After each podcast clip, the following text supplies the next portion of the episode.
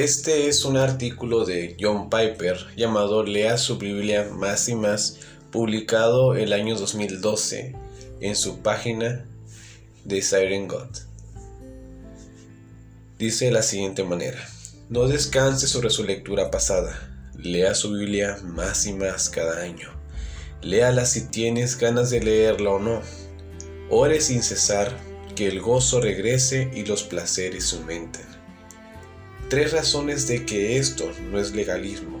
En primer lugar, estás confesando tu falta de deseo como pecado y rogando como un niño impotente por el deseo que anhelas tener. Los legalistas no, no ruegan así, ellos presumen.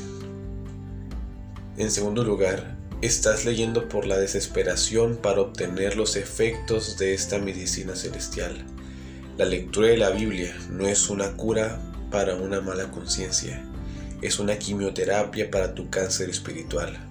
Los legalistas se sienten mejor porque han hecho su ritual religioso.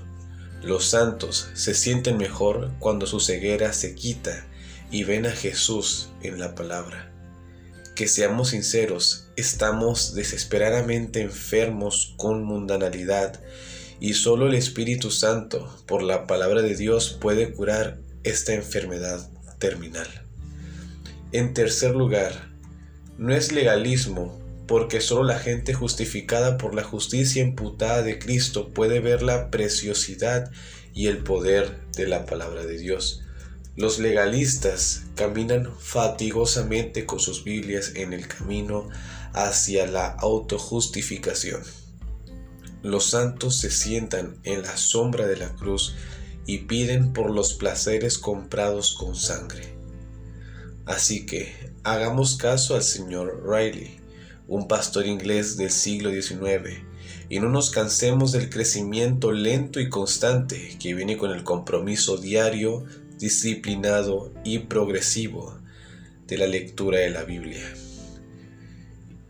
Riley dice de esta manera, no pienses que no estás sacando provecho de la Biblia, meramente porque no lo ves día por día.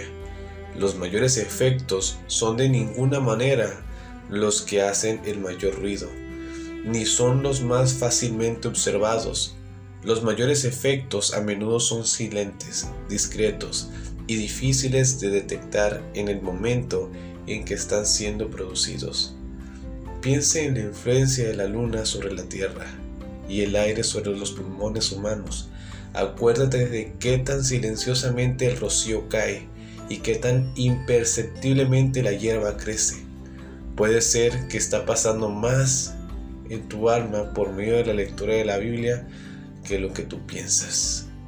Juan Carlos Riley, Religión Práctica, página 136. Así concluye este artículo. Que el Señor te bendiga.